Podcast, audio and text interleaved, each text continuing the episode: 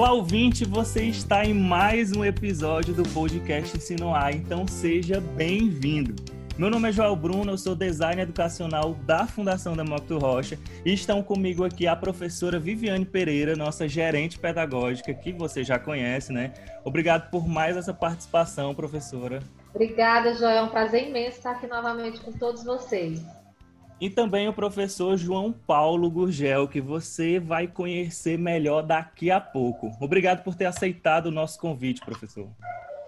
Eu que agradeço a participação aqui, muito feliz com isso. Nós três vamos conversar aqui sobre o tema ensino remoto, novas práticas e antigos desafios. Então já aumenta o volume e se prepara porque esse episódio já está começando.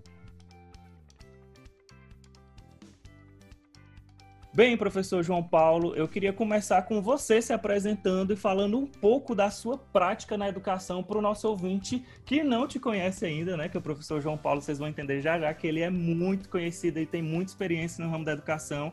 Mas se apresente aí, professor, para o nosso ouvinte entender quem é o professor João Paulo. Então, Joel, boa tarde, boa tarde aos ouvintes aqui uh, desse podcast maravilhoso. E eu quero dizer, inicialmente, que Uh, eu sou professor com muito orgulho, né? Desde sempre, eu comecei muito cedo, lá nos anos 90 ainda, peguei o finalzinho, 1998. Sou professor de biologia, cearense, com muito orgulho aqui de Fortaleza. Uh, e vivi esses anos todos dentro do magistério nas mais diversas esferas. Eu sempre tive oportunidades de estar em programas de rádio, de estar também é, é, gravando, né? não só na, na, na, no formato mais antigo, mas agora também no formato internet, formato digital. E toda essa experiência me levou também a outras áreas de desenvolvimento humano. Eu acabo de, de chegar, passei três anos vivendo é, é, na Inglaterra, é no Reino Unido, e levei essa experiência para lá. Então, estive também como professor, como mentor de algumas modalidades, inclusive também de ensino à distância e de comunicação. E, basicamente, quando eu vi essa necessidade dos professores, de, de hoje em dia, esse desafio grande que está aí, de migrar né, do, do presencial para o online, ah, essa experiência foi muito válida para gerar recursos para que as pessoas pudessem é, aprender algo, tirar algum proveito e também conseguir se adaptar a esse novo momento quantos anos aí na educação, professor, que, o senhor já tem experiência? Joel, já são 22 anos de sala de aula, né? De sala de aula online, agora digital também. E tem sido uma alegria muito grande, uma carreira longa e feliz.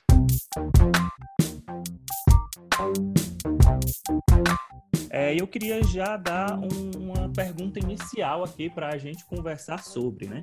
É, que são quais as principais exigências que esse período de ensino remoto faz hoje ao professor?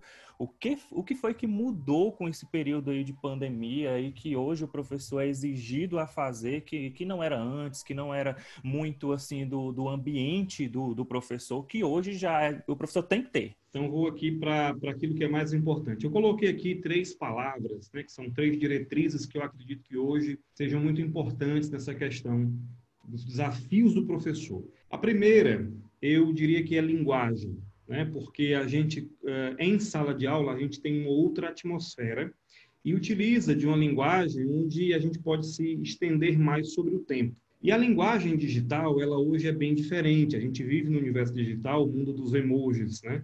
O qual eu sofri muito para aprender, porque quando alguém me mandava um legal, eu interpretava sempre de maneira diferente.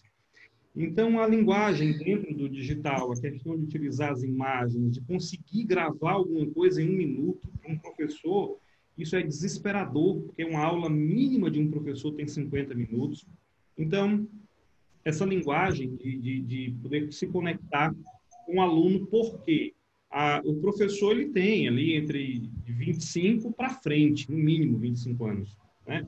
E o aluno tem 15, 17. Então, uh, um ano que seja de diferença entre uma pessoa e outra em termos de linguagem digital é muito diferente.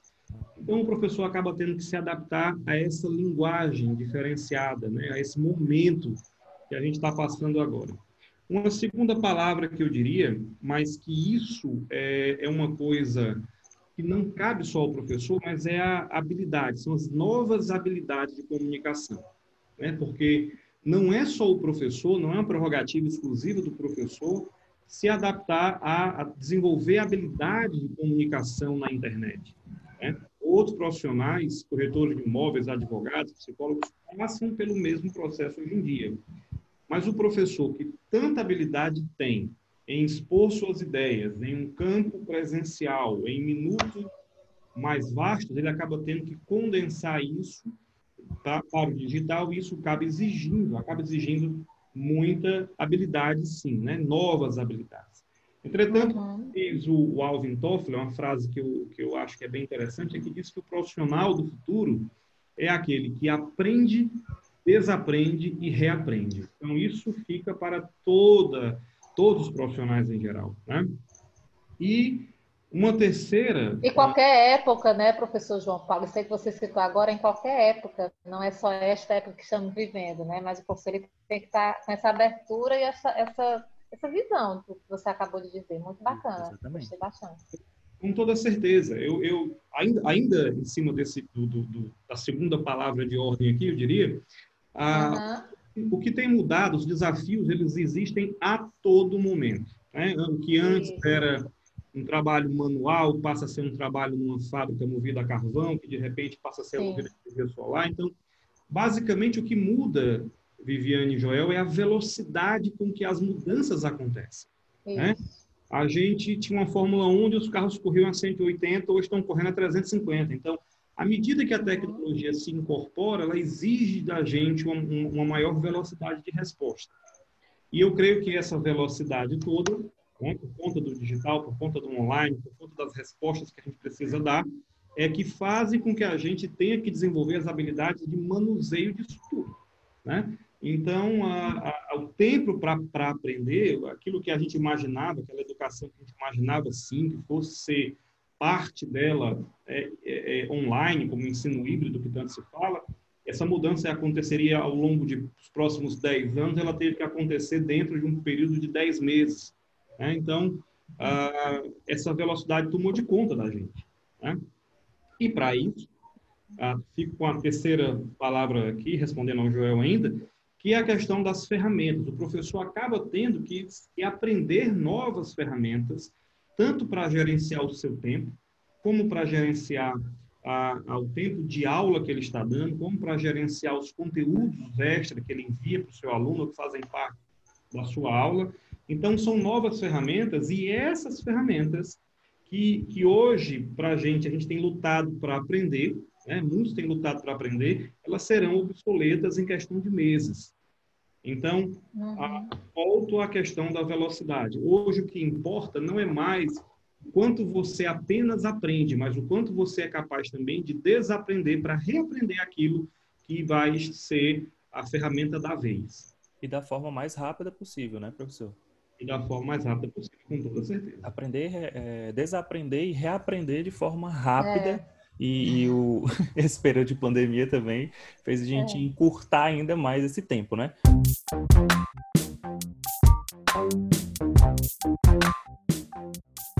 Pegando o gancho de tudo que o professor João Paulo falou, eu anotei cuidadosamente, eu achei muito interessante os pontos que ele colocou. Uhum. Para mim, eu ia até eu peguei, viu, professor João Paulo, os seus pontos para fazer uma provocação para o nosso ouvinte, mas eu não vou começar com a provocação, não. Mas eu acho que um dos desafios para esse profissional, né, e a gente, antes de começar a gravar o podcast, a gente comentou que não é só o profissional da educação, né, tem, todo, tem outros, outro cenário, né, um outro cenário, gente, isso é fantástico. Eu, eu sou muito suspeita, porque eu acho muito fantástico tudo isso. É, eu trabalho com, com tecnologia na educação desde 97, então para mim isso é para mim é tudo muito massa, muito legal mesmo, de verdade. Mas eu sei de toda a dificuldade. Eu estou falando de uma pessoa que trabalha com isso há muito tempo, mas a gente sabe que muitos outros não, né? Por N motivos. Inclusive, quando eu estava na minha pós-graduação, escutei um, um, comentário de um professor meu, ainda nem falei do desafio, né? Cheio de links, que ele disse assim: a gente fala muito que o professor é resistente às tecnologias digitais, né? Sendo bem claro. Mas desde é, até que ponto a resistência é uma coisa negativa? Será que ele é resistente porque ele é seguro do que ele faz, com as ferramentas que ele tem, né? Levando em consideração que o livro, a lousa, um jogo, tudo isso é uma tecnologia, né? não digital, é óbvio, mas até que ponto essa resistência é negativa? E eu fiquei com isso na minha cabeça, de é, realmente a gente precisa é, pensar muito nessa, nessa postura dos professores. Isso, gente, estou falando no início dos anos 2000, tá? Faz um tempinho, esse tipo de, de conversa. Mas aí, voltando à minha reflexão, Joel, eu acho que um dos desafios para o pro professor, para quem da, dessa área da educação, que está se deparando com esse cenário, é estar aberto para, sabe? Eu acho que é um dos maiores desafios, é o meu, no meu ponto de vista, porque, assim, como eu falei, eu trabalho há muito tempo com, com esse público, né? Meus filhos é que dizem assim, mamãe, a senhora é professora, é professora de quê? Aí eu sou professora de professor. Eu acho isso assim, eu acho que é o ápice da minha carreira é você ser professor de professor, né? E aí eu trabalhei muito com professores, né, de vários lugares, de, de vários níveis é, é de ensino, da educação infantil ao ensino médio, à, faculdade, enfim. E, e, eu percebia que, que alguns se encantavam, era bacana, gostavam de usar as tecnologias digitais, os recursos digitais. Olha o que eu estou falando de anos atrás, tá? Não estou nem falando do que o professor João Paulo argumentou agora há pouco. Uhum. Mas outros não, não via necessidade, gostava da sua lousa, do seu pincel, do seu livro, e estava tudo certo, né? As coisas aconteciam, porque o que estava ali na ponta era a aprendizagem. Se o aluno está aprendendo daquela forma, bacana. Agora, quando eu digo que ele precisa estar aberto para, aí eu puxo o gancho que o professor João Paulo colocou. A gente está no novo cenário, com nova linguagem, com novas habilidades e outras ferramentas. Então, eu preciso entender que a minha, o, meu, o meu pincel, eu já ia dizer, gente, o meu pincel é massa. Eu tinha um professor de biologia, professor Eudes Moreira, professor João Eudes Moreira. Meu colega, inclusive, trabalhamos juntos. Pois é, uma aula do professor João Eudes Moreira, eu quero deixar nome e sobrenome aqui registrado, eu ficava de olho arregalado, ele desenhava na lousa, com aquele pincel. Mas você sabe Mas... que isso não passou, Viviane. Isso, na verdade, não passou ainda. Isso, exato. Não mesmo. Não, é fundamental. É uma ferramenta também, né, professor? Com toda certeza. É, é, quando a gente fala a palavra tecnologia, se uhum. a gente uhum. observar bem a etimologia da palavra tecnologia, ela vem de tecne, que significa técnica, uhum. e logos, que significa estudo, ciência ou razão. Então, uhum. quando a gente pega assim, o que, é que são novas tecnologias? É uma técnica que resolve alguma coisa. Então, enquanto que você fala, por exemplo, que o Eudes, né, foi meu colega, muito, um excelente, grande professor de biologia, e enquanto você fala que ele usava o GIS, nas minhas aulas digitais de hoje, o que eu mais utilizo é o GIS. E não sou só eu que estou fazendo isso, não. A questão é que é a tecnologia que resolve. Veja bem que paradoxal. A lousa branca foi uma grande revolução com um pincel. Nós passamos a não respirar o pó do giz. Uh, por outro lado, eu estou aqui na minha mesa com um giz líquido, né, que, que, que existe já hoje, e que também tem um giz convencional aqui do meu outro lado também, na qual, na hora em que eu passo a gravar, a lousa branca é a que reflete mais, portanto, é uma das piores para o online, e a gente precisa retomar a lousa verde, né? ou o quadro negro, no caso que é negro, é um quadro preto. Uhum. Então, eu tenho que escrever dele e, e, e, e, essa, dessa vez, isso também é tecnologia, ainda que resgate algo utilizado no passado, Sim. mas é a técnica que resolve o meu problema para o momento. Sim. O maior portal de aulas é, de cursinhos hoje no Brasil, ele é nada mais que lousa verde, e muitas outras técnicas foram utilizadas. Uhum. Então, quando a gente fala que o professor está em meio a essa batalha, como todo profissional, e busca novas tecnologias, de repente, não somente as novas, mas aquelas que outrora já foram revolucionárias no passado também. Isso mesmo. Então, ah, e mais uma coisa, respondendo um pouco também aqui a que o Joel falou, Joel, você sabe que as aulas têm 50 minutos, mas que isso tem uma origem na década de 60. Então, uh, inclusive hoje, né, curiosamente, eu gravava aqui uma aula onde eu exploro para os professores qual, qual deve ser o tempo de aula hoje quando se fala de online. Em 1960 e alguma coisa, na década de 60, uh, ah, os educadores fizeram uma pesquisa e eles perceberam que naquela época, os jovens adolescentes daquela época conseguiam prestar atenção em alguma coisa por até 50 minutos. Daí ter havido uma padronização meio que mundial no tempo da aula de 50. Hoje, nós, né? já não temos mais 15, um pouquinho mais, talvez. A gente já recebe um vídeo, a gente recebe um vídeo no WhatsApp, eu vejo alguma coisa que, que nos encaminham, e a primeira coisa que a gente olha é o tempo de vídeo. Se tiver mais de cinco minutos, é provável que eu não veja. Verdade. Se alguém mandar um áudio com mais de dois minutos, é provável que a gente não escute. Então, uhum. a, nós precisamos observar isso também e entender que hoje a atenção, como foi dito aqui, né, como foi bem, bem explanado pela Viviane e pelo Joel, a atenção é, é algo que a gente precisa requerer a preço de ouro. E muitas das vezes, para eu requerer essa atenção, eu não posso me perder no tempo. Eu tenho que otimizar o tempo de quem está do outro lado também assistindo, o tempo hoje, de fato, é um recurso bastante escasso. Razão pela qual nós temos hoje muitos cursos de meditação, né, muitas práticas de meditação, de, de enfim, para que as pessoas consigam aprender a retomar o tempo em si e conseguir desacelerar ao chegar em casa. É, é, comum, acredito eu, se eu escutar é, sobre qual seria o tempo ideal de uma aula, né? É, as pessoas procuram muito pelos padrões, né? Ah, o que, que seria mais indicado? Faço 5 minutos, 10 minutos, 15 minutos. E aí eu queria ouvir sua opinião, mas a minha opinião já é meio que depende. É, hoje, como o senhor estava falando, é, na década de 60 eles encontraram ali mais ou menos um padrão de 50 minutos. Hoje, eu, ach, eu acharia esse, essa busca por esse padrão é bem relativa e bem complicada. Por quê?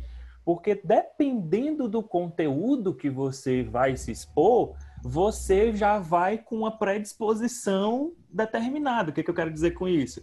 Tem, tem aulas que você vai, por exemplo, umas aulas show, que você assiste 40, 50 minutos de uma palestra, você assiste 30 minutos de uma palestra e tá aqui no, no gás, né? Mas tem, tem algumas aulas de um assunto específico que você só quer saber um detalhe. Se, sei lá, passou de 5 minutos, você já passa para outro, como você mesmo falou. Já chega no vídeo procurando saber quanto tempo tem aquele vídeo. Eu falo isso também por experiência própria, porque eu trabalho muito com essa questão técnica, questão de, de, configuração de ambiente, configuração de conteúdo, colocar um conteúdo, tira um conteúdo, coloca o período dele. Às vezes, eu me pego numa ferramenta, por exemplo, no Moodle. Ah, eu estou com uma dúvida específica. E eu vou lá no YouTube, sei lá onde for, e eu quero saber só de uma coisa específica, entendeu? Se o, o professor, alguém lá ficar enrolando, falando muito, eu já descarto totalmente. E aí, é, o senhor escuta muito, professor, essa pergunta: qual seria o tempo ideal de uma aula, essas coisas, porque você dá muito, muita formação, não é? A professora Viviane também tem uma experiência gigantesca em formação de professores. É, essa pergunta ela é, é, bastante recorrente, creio que a, a, Viviane deve também receber demais essa pergunta. E, na verdade, é, fico com uma parte do seu raciocínio que diz que depende. Uhum. Né? É, é uma concorda, né? Concordo, concordo e acho que depende de fato, porque veja bem, uh, existem vídeos de todos os tamanhos dentro da, da, da, da, mídia, da grande mídia hoje, né? O YouTube já bateu a televisão de uma certa maneira em termos de, de, de audiência nos dias atuais, provam que as pessoas procuram de tudo. Então, tem aquela pessoa que procura um vídeo para resolver um problema que ela está tendo no computador, tipo assim, desativei meu mouse e agora ela quer resolver em poucos minutos, né? Assim como também existe a live do Safadão, que, salvo engano, demorou 10 horas para. Ai, João, é mesmo. Teve gente que ficou do começo Incansável. até é, o fim, passou. É. Nem, ai, ai. nem o tiro lipa aguentou, né? É. Ai, gente, é verdade. Melhor exemplo, melhor exemplo. É, depende do seu propósito. Então, uhum. mas em se tratando especificamente de aula, eu diria que tem algumas coisas para a gente ver, alguns quesitos que vão direcionar a resposta. Primeiro quesito é quem está assistindo. O, uhum. A criança, ela é impaciente. Por natureza, cerebral. É uma, é, é, ela é o indivíduo que até os 12 anos está formando conexões sinápticas numa velocidade absurda. Absurda. Ela está formando sinapses, conhecendo o mundo e fazendo questionamentos. E eu digo isso porque eu sou pai há 20 anos. Há 21 anos eu sou pai. Quer dizer, eu tive uma filha muito cedo, e ela tem 21 anos de idade, mas também tive filhos em idade normal. A minha primeira filha eu não tive uma idade normal de ser pai, eu tinha 20 anos. Então, 20 com 21 uhum. já peguei uhum. minha idade. Né? Tem um pouco mais que 15. Então, a, a, e os mais novos têm é, 9 e 5. E enquanto eles me pedem para assistir um vídeo que eu acabo de configurar e colocar no canal no YouTube com dois minutos, o Matheus vem e pede para trocar porque não era interessante. Então, assim, depende de quem está assistindo. Muitas vezes também já peguei o Matheus assistindo vídeos por 30 minutos, dependendo de quem está ali. Então, eu levaria em consideração quem está assistindo, propósito daquele vídeo, tá? Então, por exemplo, se o propósito é ser uma aula e o meu público é adolescente, o vídeo postado, gravado, ele deve ter entre 5 e 15 minutos. Aproximadamente isso, porque o jovem vai com muita objetividade saber como é que se resolve aquela raiz quadrada lá que ele enganchou. Tá? Uh, mas, João, mas tem aulas hoje de 45 minutos, sei. Porém, essas aulas de 45, 50 minutos que são dadas hoje, o professor está presente. Então, a gente precisa entender que tem uma diferença entre aquilo que é uma aula gravada. Então, no gravado, como não tem a interação humana, por mais que seja via uma ferramenta, um chat, alguma coisa, uh, aquela ferramenta que está sendo ali transmitida é, é por gravação, aquela aula que está gravada, ela acaba não prendendo atenção pela falta até do fator humano da presença. Então, ela vai ficar limitada a 5 a 15 minutos. Já se a gente fala de um público de mais idade, uma aula de pós-graduação ou uma palestra a qual você se propõe a assistir, porque ela terá finalidades profissionais, ela pode ter seguramente em torno de uma hora.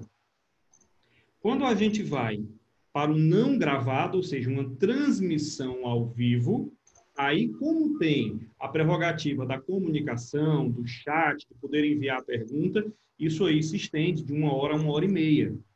Então, ah, realmente, eu levaria em consideração que tipo de aula que você está dando, se ela é gravada, se ela é transmitida ao vivo, e para que público. Além do que, a, a forma de aprendizado do, do, da criança e do adolescente hoje, ela é step by step, ou seja, ele quer aprender uma coisa de cada vez. Se a gente prestar atenção e conversar com um filho nosso e der muita informação, a primeira coisa que ele fala é assim: calma, pai, calma, mãe, uma coisa de cada vez. Né? Eles querem saber a coisa meio que segmentada. E são muito, mas muito objetivos. Então, eu preciso, ao gravar uma aula, mesmo que uma aula física hoje, é o que eu digo muito para meus professores, quando eu estou no curso com eles. Se a, a, se a gente presta atenção que uma aula presencial física, ela teoricamente tem 50 minutos, mas tempo de explanação ela tem entre 15 e 20 no máximo. Porque é o tempo que o professor se desloca de uma sala para outra, apaga um quadro, ajusta um projetor, pede silêncio, os alunos se acalmam e aí ele vai ter um momento de interação. Então, leva-se eh, em consideração todos esses fatos. Além do que, a resposta hoje, o que, eu, o que eu percebo hoje, se a gente observar bem, as grandes emissoras de televisão, os repórteres hoje em dia estão em casa. Os programas que mais fazem sucesso têm a ver com estar em casa, têm a ver com a sua própria família, têm a ver com a sua rotina. Se você observar os canais de Instagram ou de YouTube, o maior fenômeno brasileiro dentro do humor, né, mas que não deixa de ser um fenômeno, ele grava vídeo sem camisa e sem produção alguma e muito desprovido da beleza. Não que eu possa ser referencial para a idade, a, a, a naturalidade, a originalidade é o carro-chefe. Então, é, Até porque as pessoas se enxergam ali, né, João Paulo? Assuntos Tem do cotidiano, né? Isso. Assuntos do cotidiano se enxergam nas pessoas. Quer dizer, a, a, a, neurociência revela para a gente que existe uma questão de espelhamento. Quando a gente conversa uhum. com alguém de coisas humanas, de uma maneira humana e olho no olho, a gente uhum. se espelha. Então, o espelhamento ele é encantador. Né? Uhum. A gente costuma dizer que os opostos se atraem, isso não é verdade. Os semelhantes se atraem. Quando alguém vê algo de semelhante, eu, por exemplo, o tempo que eu morei fora, quando eu dizia, ah, eu sou brasileiro, e o outro se identificava como brasileiro, era um motivo de ser amigo. Sim. Era um motivo de festa. Se dizia que era cearense, então, Né? Eita. Né? Já havia aquele grito característico. Eu ia dizer isso, professor. Já veio o grito do pai, né? É, já veio... É, exatamente.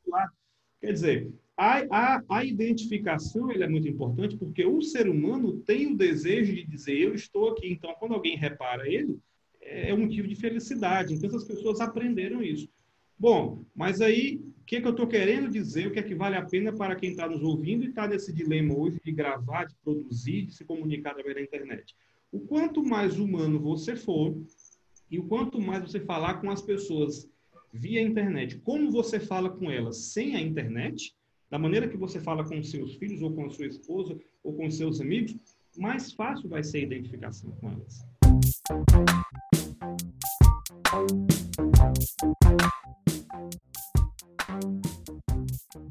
É, e a segunda pergunta que eu tinha preparado para a nossa conversa é quais são os principais desafios técnicos enfrentados pelo professor no ensino remoto? O que, que o professor precisa hoje romper, seja externo ou interno dele? Joel, a sua pergunta foi extremamente interessante e inteligente, porque você levou em consideração os desafios internos. Enquanto que a gente foca que existem somente desafios externos, isso não é uma verdade. Né? Por exemplo, o professor, ele há muito tempo, ele deixou de ser o portador da informação. Ele uhum. basicamente é um agente transmissor, ele é um vetor da informação. Uhum. Então, aonde é que eu estou querendo chegar com isso? A gente, a, a educação, há um certo tempo no passado, ela foi muito verticalizada, ou seja, era de cima para baixo, é, é, isso aqui e acabou. E hoje o aluno tem condição de, de, de corresponder de igual para igual, porque a informação está no bolso dele. Ele carrega hoje a internet no bolso. Está em toda parte, né? Toda parte. Então a educação tornou-se muito horizontalizada.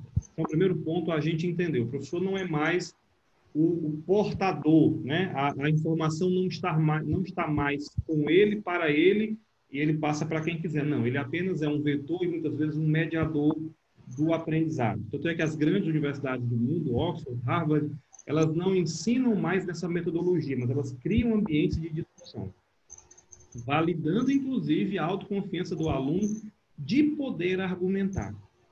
No entanto, o professor também ainda carrega dentro de si essa máxima, né, essa prerrogativa de que eu tenho que saber de tudo se eu não souber, eu serei ridicularizado. E não precisa se mostrar perfeito. O professor tem que entender que ele, como qualquer profissional, é falível e ele pode se mostrar imperfeito para alguma coisa e dizer isso aqui eu não sei, ou esse conceito mudou e não tive tempo de me atualizar, mas trarei a resposta. Então, isso tem ficado mais patente. E gera para o professor um certo medo, porque agora não é mais somente o aluno dele, aquele que tem pouca habilidade de contestar alguma coisa, que assiste a aula, mas um colega pode assistir a aula, o pai do aluno pode assistir a aula, porque de repente o aluno está assistindo e o professor está falando sobre câncer de mama e o pai, que é ginecologista, está passando atrás e está ouvindo aquela informação. E o professor está certo, porque ele é uma pessoa preparada, estudada, mas no fundo existe aquele medo de que a informação não proceda ou de que venha algum julgamento ou até mesmo uma má interpretação. Porque esse pai que passou aqui atrás, que é ginecologista, pode estar mais desatualizado que o professor, sim, com toda certeza. Então, gera esse medo do embate, essa insegurança de se expor, não somente mais para o seu aluno, mas para toda a cadeia do ensino. Eu creio que, inclusive, nesse momento, muitos pais arrancaram os cabelos, né? Surgiu aí um, um processo de, de, de, perda de cabelo coletiva por parte dos pais, uhum. uma alopecia coletiva, na qual os pais tiveram que ajudar o filho a estudar e ajudar o filho no aprendizado. E eu achei maravilhoso. Por mais que eu tenha tido que arrancar os cabelos, quando a pandemia começou, eu estava na Inglaterra. Eles ensinam matemática de uma maneira completamente diferente daqui. E eu tive que sentar e estudar uhum. para ajudar a Maria Valentina, que estava estudando matemática, minha filha do meio, com aquilo. Mas, se você observar bem, esse processo traz para o professor, para, para a família também, uma integração muito grande, que o professor tem que entender que ele é parte desse processo e esse medo não há razão para que exista. Então, eu diria que fatores internos, esse medo e a insegurança que alguns experimentaram, mas que nitidamente eles não precisam existir, porque o professor continua sendo uma figura de suma importância nesse processo. E por mais que hajam ferramentas, precisam de operadores das ferramentas. E o professor, ele não pode ser descartado porque ele carrega dentro de si algo fundamental, que é o conhecimento que ele vetoriza para o aluno. Então, o professor, hoje ele é formado, ele estuda a, sua teoria, a sua história, a sua geografia, a sua biologia, enfim, e tem que aprender essas ferramentas que não são mais importantes que o conhecimento que eles têm.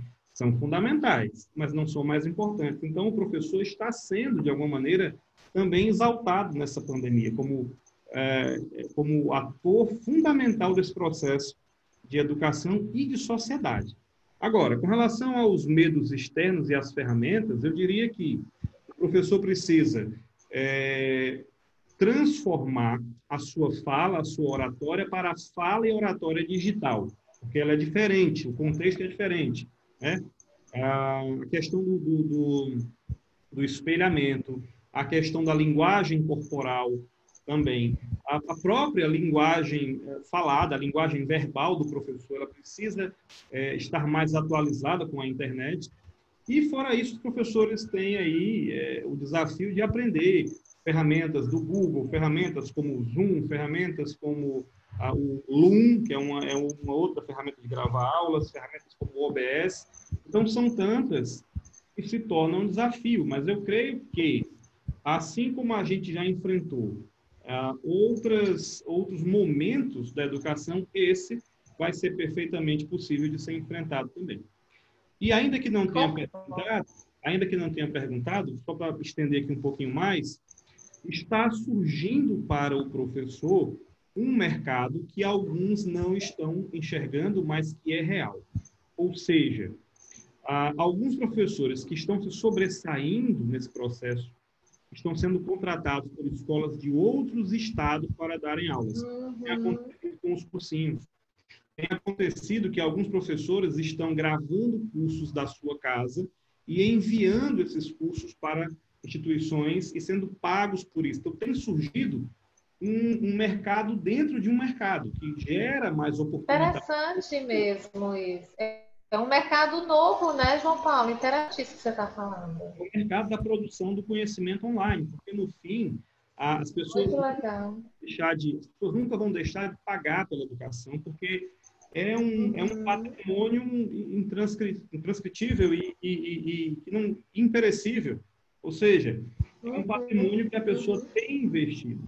E na contramão do que muita gente está dizendo, as principais instituições de educação online têm revelado aumento durante a pandemia de até 68% na venda de cursos à distância.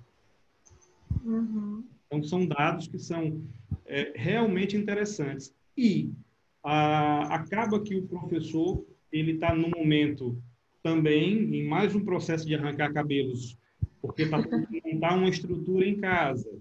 É, como a estrutura que daqui eu falo com vocês. Em casa eu montei um estúdio, né? Uhum. E os professores estão fazendo isso, mas que a montagem desse estúdio ela será uma peça fundamental na composição da renda, na empregabilidade, na geração, é, é, na monetização, digamos, de tudo isso, porque no primeiro momento todo mundo correu para a sala, botou a mesa na sala, improvisou um quadro, improvisou uma luminária, né?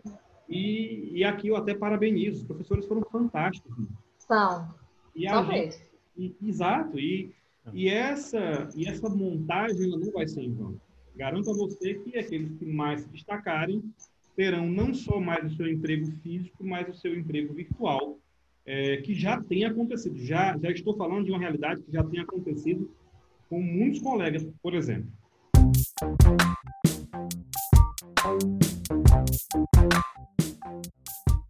Bem, agora a gente vai ter que interromper a nossa conversa aí com o professor João Paulo, porque a gente explorou bastante ele.